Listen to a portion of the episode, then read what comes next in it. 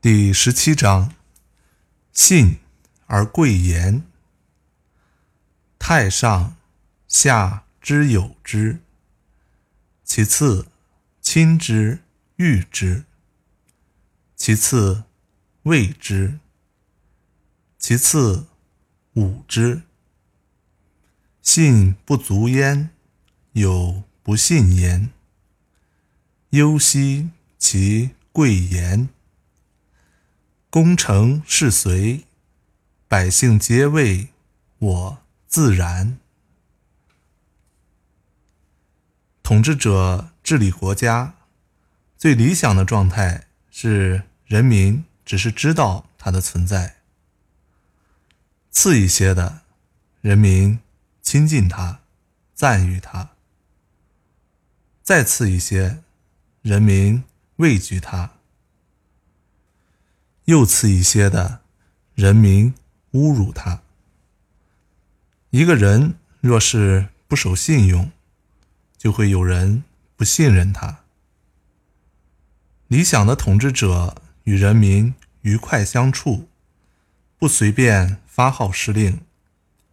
等到大功告成，万事顺利，百姓都认为这是我们自己达成的状态。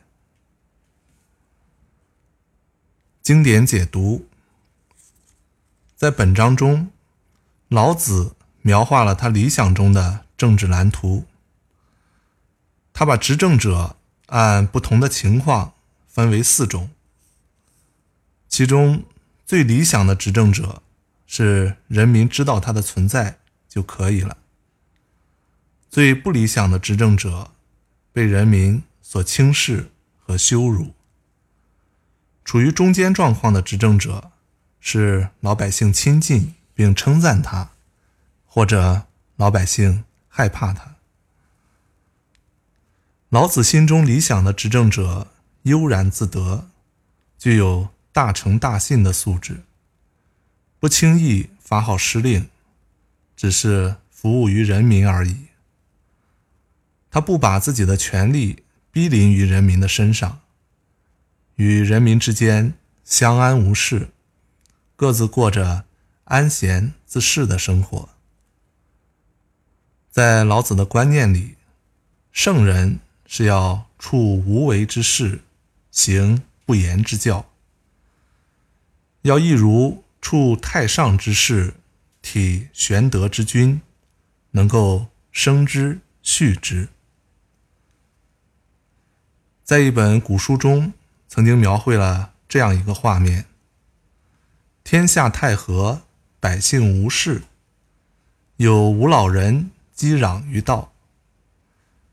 观者叹曰：“大哉，尧之德也！”